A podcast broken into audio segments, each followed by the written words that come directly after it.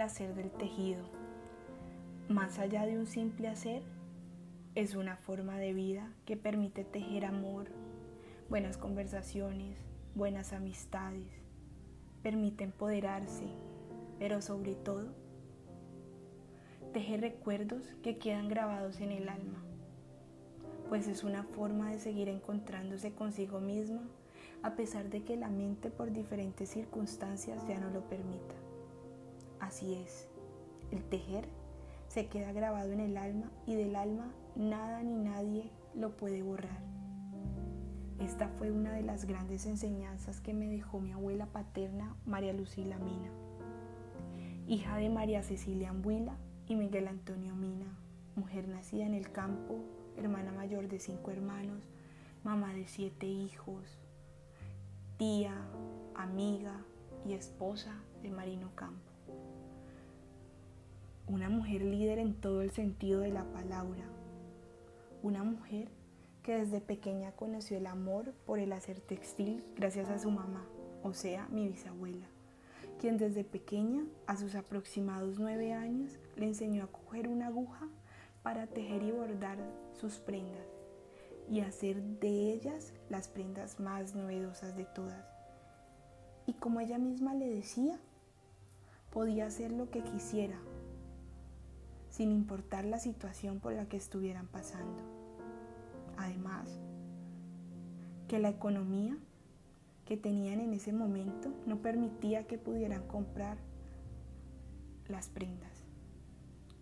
Si muy bien lo recuerdo, mi abuela me contó que era la única forma que ella encontraba en medio de la cruel guerra interna que azotaba el país y su pueblo natal Corinto Cauca para tranquilizarse. Porque cuando habían tomas guerrilleras, la única forma con la que lograba calmarse era por medio del tejido. Era su forma de encontrar la paz interior en medio del desasosiego que impregnaba su ser a causa de una difícil situación social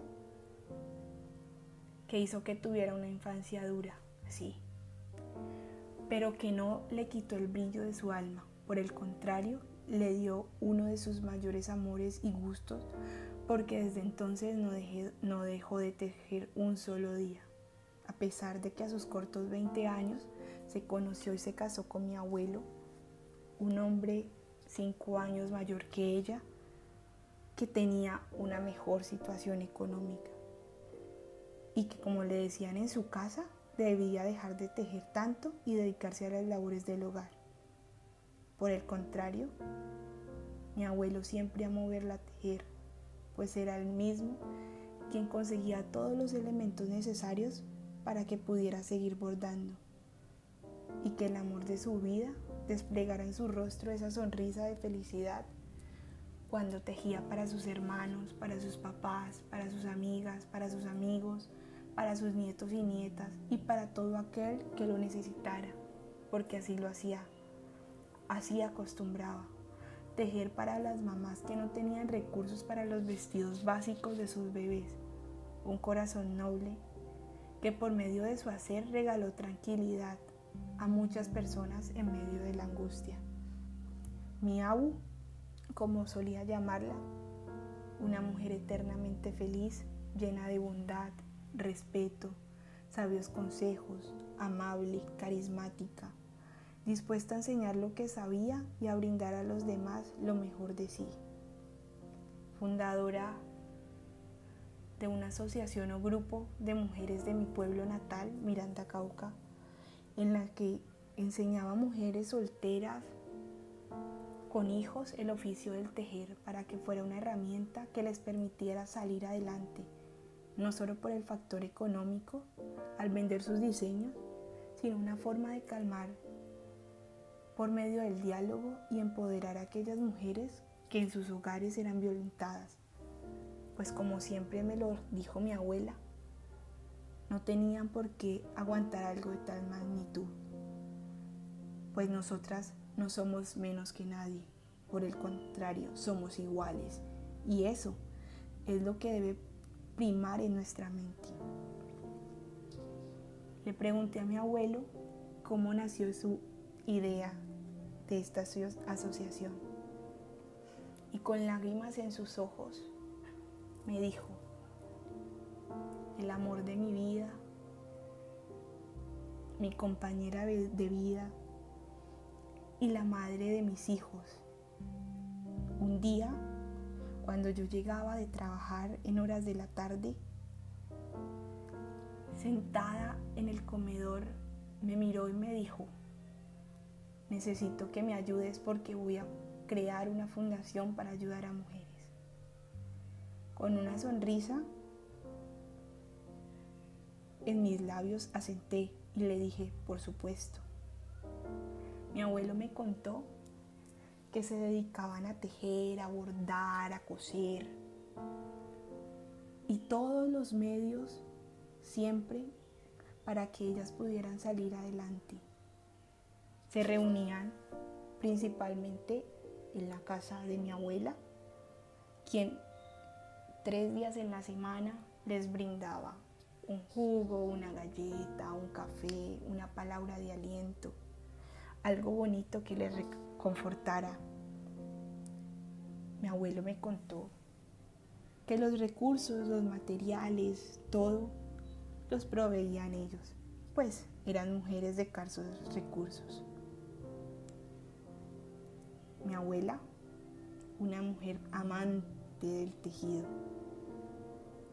Años después, tristemente, se enfermó de Alzheimer, una enfermedad que acabó con su vida y sus recuerdos de la mente.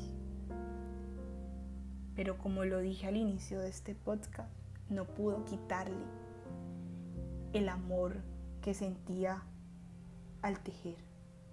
Pues ella, a pesar de su enfermedad, seguía cogiendo sus agujas y su hilo y lograba seguir tejiendo cadenetas. No podía hacer más porque sus manos, y su cuerpo ya no se lo permitían, su mente tampoco. Pero tengo en mi mente el recuerdo de verla en sus últimos días reunida con sus amigas, tejiendo en su hogar, en su lugar, con una sonrisa. Y aunque sus ojos ya no impartían el mismo brillo, en esos momentos sí lo hacía. Esa era mi abuela una mujer dispuesta a ayudar. En el sepelio, como lo dijeron una de sus amigas más cercanas y algunas de las muchas mujeres a las que ayudó, era una mujer tejedora de sueños, una mujer luchadora, empoderada, que no se dejaba y que era dispuesta a ayudar a quien se lo pidiera sin recibir nada a cambio. Y no solo por medio de ese grupo les enseñó a tejer, sino que les ayudó a conseguir estudios para ella, para sus hijos, trabajos y una forma de vida más digna. Como lo mencioné en entregas o trabajos anteriores, Gracias al curso de la aguja subversiva, retomé el hacer del tejido. Ese hacer que desde pequeña me llamó la atención al ver a mi abuela y que ella misma me enseñó. Recordé los bellos momentos que viví junto a ella y fui feliz. Pues fui la única de mis tías, de mis tíos, de mis primos y de mis primas a quien le gustó el tejer desde un inicio y quien compartí con mi abuela muchos momentos. Gracias al curso, hoy puedo decir que me reencuentro con alguna de las amigas de mi abuela, quienes me han hecho la invitación a tejer y que por supuesto acepté, porque así ella sigue viva, sigue viva en mí, sigue viva en nuestros recuerdos y en muchas de los quehaceres que hizo. Y hoy quiero seguir dispuesta a seguir dando mi granito de arena para que esta asociación no termine, por el contrario, siga creciendo. Y quiero seguirla apoyando como lo ha hecho mi abuelo, mis tíos, mis tías y mi papá. Pues es en su memoria que hoy lo hacemos.